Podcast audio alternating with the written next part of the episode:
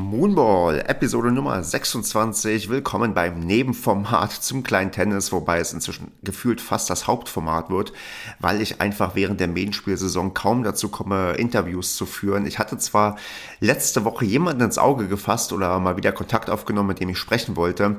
Allerdings äh, mussten wir aus vielerlei Gründen feststellen, dass das nicht ganz so schnell geht, jetzt eine Aufnahme zu machen. Aber die wird auf jeden Fall jetzt zeitnah nachgeholt. Ich habe allerdings demnächst noch Urlaub und denke mal, dass wir aber spätestens im Juni irgendwann mal wieder eine Interviewfolge haben. Bis dahin könnt ihr euch hoffentlich mit diesem kleinen Nebenformat begnügen, wo ich aus meinem ja, Tennisalltag erzähle, was mir so passiert und da gibt es mal wieder was zu berichten. Denn am Wochenende gab es mal wieder ein Medenspiel, bei dem ich zum Einsatz kam. Ja, und zum Einsatz kam ich beim Heimspiel gegen den Tennisclub Rot-Weiß Olix. Das ist ein Verein hier aus der Gegend und da war uns als, ja, als Herrenmannschaft, das geht um die erste Herrenmannschaft in der Bezugsklasse B klar, dass das eigentlich schon eine, ja, ein Verein ist, gegen den wir siegen sollten und müssten, damit wir auch die Klasse halten können. Dann das ist aktuell so zumindest das ja, Ziel, was wir haben. Also wir wollen schon in der BKB bleiben. Da ist der TC Hilden jetzt mit der Herrenmannschaft schon längere Zeit dabei und absteigen tut man ja tendenziell sehr ungerne. Und nachdem wir das erste Mainspiel ja knapp verloren hatten, waren wir da eigentlich auch ganz optimistisch, dass wir gegen die siegen könnten und sollten, weil die sind halt als Aufsteiger hochgekommen und waren jetzt auch von der LK nicht so stark besetzt, haben ihr erstes Mainspiel auch recht klar verloren, sodass wir dachten, da können wir doch bestimmt was holen. Ja, und äh, vorab vielleicht, also Spoiler-Alarm, wir haben es auch geschafft. Also wir haben damit 6 zu 3 gewonnen. Nach den Einzelnen war es bereits durch. Da stand es bereits 5 zu 1 für uns, was natürlich dann bei den Doppeln das sehr, sehr vereinfacht, dass man nicht taktisch überlegen muss, sondern ein bisschen überlegen kann, wen lassen wir mal miteinander spielen, was probieren wir aus, da wir Doppel jetzt auch noch gar nicht so intensiv üben konnten, weil unser Verein ähm, sich da im Herrenbereich doch in einem größeren Umbruch befindet.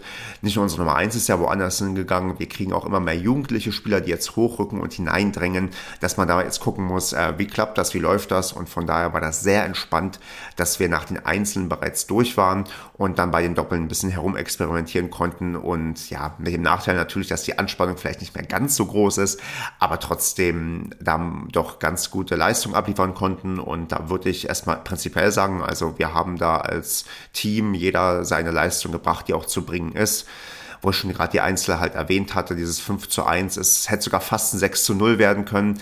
Äh, leider ging ein Spiel im Match-Tiebreak verloren, alle anderen wurden glatt in zwei Sätzen gewonnen. Und ähm, ja, mein Match halt dementsprechend auch. Das habe ich mit 6 zu 3 und 6 zu 1 gewonnen. Mein Gegner war ein, ein recht super entspannter Gegner, also mit dem hat das ähm, Spaß gemacht. Jetzt auch unabhängig davon klar, dass mein Ergebnis so gut war. Aber ich habe Geschichten gehört von anderen Leuten, die am Wochenende auch gespielt haben, die, ähm, sagen wir mal, sehr unsympathische Gegner hatten. Ähm, derjenige, der das hört, der weiß, glaube ich, auch, äh, also welche Story ich da im Hinterkopf habe, die ich jetzt aber nicht ausbreite. Aber äh, insgesamt waren die Leute von Rot-Weiß Olix echt entspannt drauf und es war sehr schade, dass sie direkt nach den Spielen abhauen mussten und wir nicht noch gemütlich bei dem Bier zusammensitzen konnten, denn ich glaube, das ist eine Truppe, mit dem macht das doch recht viel Spaß, auch noch ein bisschen länger zu sitzen. Ja, aber wie gesagt, um auf mein Spiel zu kommen, das war von mir, ja, doch, also ich bin recht schwer reingekommen, ähm, bis zum Stand von, ich glaube, 3 zu 3 oder 3 zu 4 haben wir uns eigentlich die ganze Zeit nur gebreakt. Also keiner hat sein Aufschlagspiel durchgebracht. Das war wirklich, äh, ja, also schon mal ein Zeichen, dass es hier nicht darum geht, wer irgendwie ja souverän seine Aufschlagspiele durchbringt. Da haben wir beide nicht so wahrscheinlich auch die Mittel gehabt, das entsprechend ja so zu gestalten. Und ähm, mir gelingt es, glaube ich, als Erster halt ein Spiel durchzubringen bei eigenem Aufschlag und dann läuft das alles recht gut für mich selbst. Also ich habe sehr fokussiert und konzentriert gespielt, größtenteils. Wie immer natürlich Fehler vermieden, aber wir mal eine gewisse Länge in den Bällen noch drin gehabt, wie ich das gerne hätte.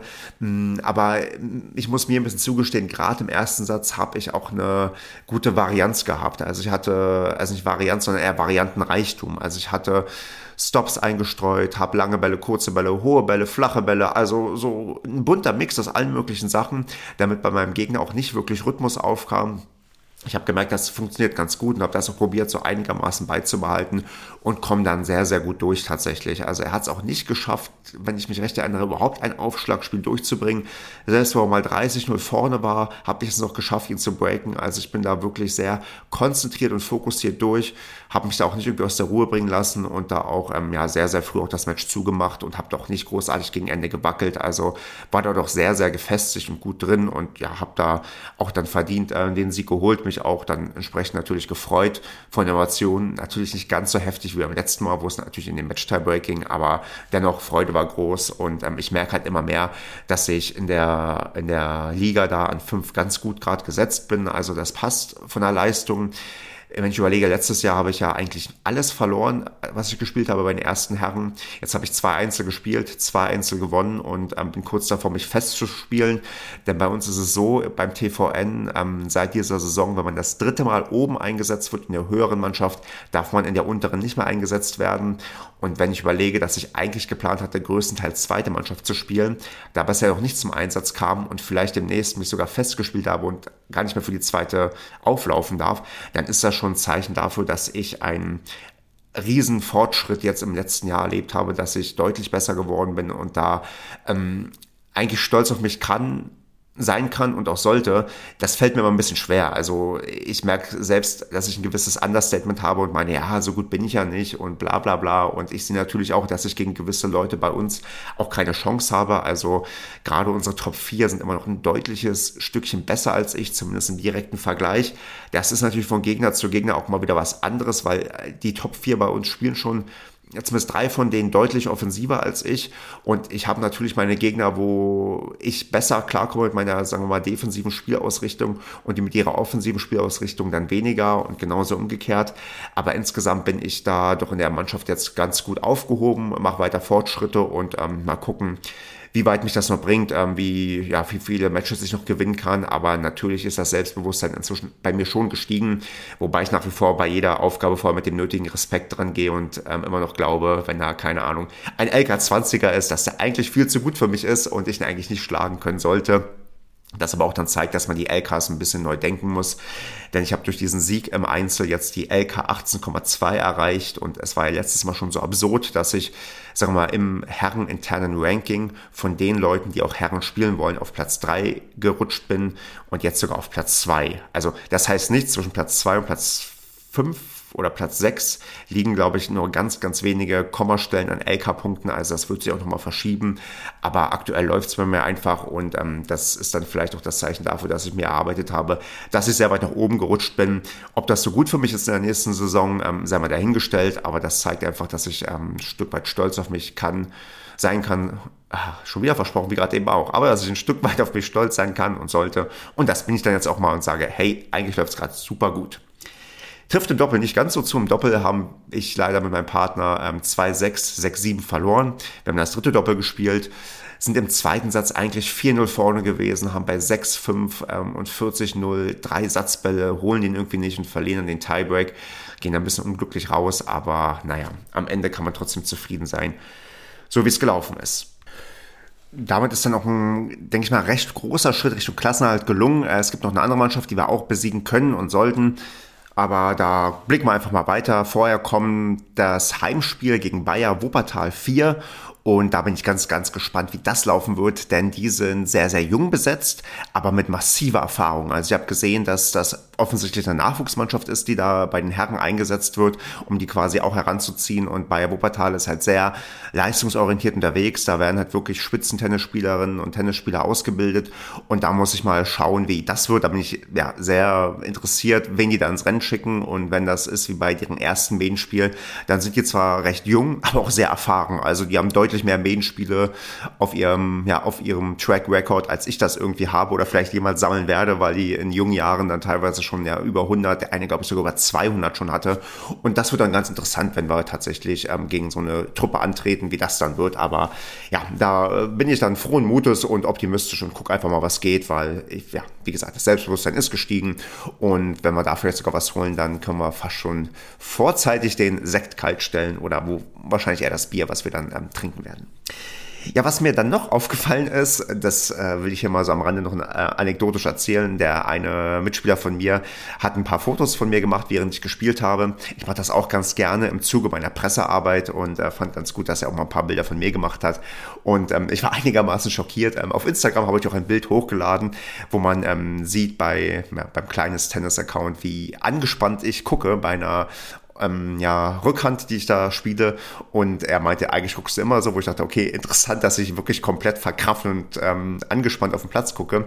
Allerdings muss ich auch sagen, die anderen Bilder, die er mir geschickt hat, wo mein Gesicht nicht so gut zu erkennen ist, da war ich, sagen wir mal, in der Form schockiert, dass ich ein bisschen so aussehe wie ein älterer Herr, der Tennis spielt. Also es sieht alles so ein bisschen, also man sieht ja an manchen Bildern, dass das ungelenk aussieht, dass das nicht sehr technisch fein ist und das trifft bei mir doch recht gut zu. Da war ich so, na, ich will nicht sagen schockiert, aber äh, man hat ja oft das Gefühl, dass man grazil wie eine Gazelle über den Platz äh, galoppiert und äh, schönste Bewegungen macht und das Federer-esk aussieht und ich bei mir feststellen muss, also auf diesen Bildern sieht das keineswegs so aus und ich befürchte, ich brauche jemanden, der mich vielleicht etwas besser in Szene setzen kann und ähm, vielleicht genau im richtigen und abdrückt, damit das nicht ganz so schlimm aussieht, weil, ja, also es sieht jetzt nicht komplett furchtbar aus, aber ich denke schon so, dass ich Bilder von anderen Leuten gemacht habe, wo das etwas, äh, also wie gesagt, graziler und besser aussieht als bei mir.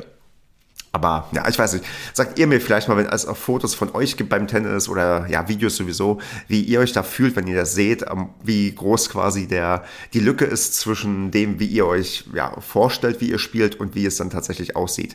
Ich kann mir vorstellen, dass ich da nicht der Einzige bin, der damit zumindest ein gewisses, ja, ich will sagen Problem hat, aber der dann noch ein bisschen desillusioniert ist, weil man sich dann doch vielleicht ein wenig anders äh, von der Ästhetik sieht und merkt, nee, das ist doch vielleicht ein bisschen mehr Rumpeltennis als der, als die feine Klinge, die man da auspackt. Ja, und abschließend würde ich gerne noch eine Idee hier einwerfen, die ich habe oder hatte. Da ist mir etwas so in den Kopf gekommen, als ich mich die Tage auf Twitter mit äh, zwei netten Twitterern unterhalten hatte. Mit dabei auch der Malte, der hier in der ganz, ganz zum Anfang der ersten Staffel mit dabei war und auch über das Schiedsrichterwesen ein bisschen erzählt hat. Mm, also ich hätte gerne ja den Wunsch, so ein paar dramatische oder schöne oder furchtbare Match-Tiebreak oder Tiebreak-Geschichten zu sammeln. Und zwar so ein bisschen, ihr kennt ja diese Saison-Rückblick-Folgen, wo immer so ein paar Einspieler aufgenommen werden und dann von den Gästen aus der aktuellen Saison abgespielt werden und die sagen, wie ihre Saison so gelaufen ist. Und ich glaube, ich hätte gerne so ein paar Anekdoten von Leuten, die ja Geschichten erzählen können, die sie beim Match-Tiebreak erlebt haben. Oder halt auch bei einem normalen Tiebreak, wenn der dramatisch genug gewesen ist, weil er irgendwie 20 zu 18 ausgegangen ist. Also solche Geschichten irgendwie, aber auch besonders schöne Geschichten, wenn jemand mal 10 zu 0 gewonnen hat und ihr nicht fassen könnt, wie ihr im Match-Tiebreak mal keinen Punkt kassiert habt. Da würde mich, ja, also echt mal irgendwie so, ja, interessieren, ob es da genug Anekdoten so von den Leuten gibt, die hier zuhören, die dann die Leute auch gerne beisteuern würden. Also dann tatsächlich auch gerne per Voicemail, dass ich dann irgendwie das einrichte, dass man mir die unbequem, nicht unbequem, sondern bequem und unproblematisch zusenden kann. Und wir dann mal so ein ähm, Best-of hier aufstellen und dann vielleicht eine kleine Preisvergabe machen und den, ja, die schönste Anekdote von einem ähm, Match-Tiebreak oder Tiebreak ähm, prämieren mit irgendeinem Preis, den ich mir ausdenken werde. Also, das wäre eigentlich ganz nett. Ich meine, ihr, die, die mich kennen und hier schon öfters zugehört haben, wissen, glaube ich, genau, welche Match-Tiebreak-Story ich erzählen werde. Und zwar von meinem aller, allerersten Match-Tiebreak. Man musste ganz, ganz lange zurückhören, dann findet man die natürlich auch noch. Aber ja, also da wäre so prinzipiell mal die Frage in die Runde. Wäre das interessant, würdet ihr gerne mal hören, was Leute bei ihrem Match-Tiebreak so erlebt haben? Und ähm, ja, würdet ihr vielleicht auch selbst ein beisteuern, wüsstet sofort, was ihr erzählen könntet. Denn gefühlt hat doch jeder so eine Match-Tiebreak-Geschichte. Also ich glaube schon, dass das sowieso ja ein furchtbares Thema ist für viele Leute, weil gefühlt verliert man immer und hat noch nie ein Match-Tiebreak gewonnen und ähm, hat immer ein schlechtes Gefühl und der Gegner kommt immer viel, viel besser klar und ist psychisch viel, viel stabiler. Aber es gibt ja auch die eine oder andere nette oder nicht so nette Geschichte. Also da wäre ich sehr, sehr neugierig. Deswegen ähm, sagt mir mal, was ihr von der Idee haltet und wenn hier zumindest na, sagen wir zwei, drei Leute sich melden und sagen, ja, ich hätte auch eine Geschichte, dann würde ich auf jeden Fall da mal mir was ausdenken und ein bisschen Werbung für machen, dass die Leute hier mal eine Match-Tiebreak oder eine Tiebreak-Story zur Verfügung stellen, dass wir am Ende da die schönste Story prämieren können. Also so einen kleinen Tennis Moonball Award oder so, den ich da vergeben würde. Ja, also das ähm, wirklich, also gebt mir da bitte, bitte Feedback. Also wenn hier keiner sich meldet, dann wird das auch nicht gemacht, auch wenn ihr die Idee toll findet. Also ich brauche hier auch Leute, die sagen, nee, das interessiert uns wirklich. Und ähm, das könnt ihr wie immer gerne machen bei Twitter. Da findet ihr kleines Tennis einfach unter genau dem Namen. Genauso auch auf Instagram. Und sonst könnt ihr auch an stefan.zweitprojekt.de schreiben. Stefan mit PH. Dann äh, können wir ja gerne mal gucken, ob wir das mit ein paar schönen Geschichten unterfüttern können und wir den schönsten Tiebreak, Match-Tiebreak prämieren können. Ja, das wäre es dann auch soweit für diese Woche. Ich hoffe, ihr hattet auch ein gutes Main-Spiel-Wochenende. Wenn ihr mir schreibt zum Thema Match-Tiebreak, Tiebreak, dann könnt ihr auch gerne dazu schreiben, wie euer Wochenende gelaufen ist. Und sonst wünsche ich euch weiterhin viel Erfolg bei den Main-Spielen. Äh, habt schöne Feiertage, die jetzt demnächst kommen. Ich werde demnächst auch mal wieder Urlaub machen. Also kann sein, dass nach meinem nächsten Main-Spiel gegen Bayer Wuppertal 4 nicht sofort eine Folge kommt, da ich da mich etwas auf Rodders bräunen werde. Aber bis dahin habt eine gute Zeit und ja, bis zum nächsten Mal.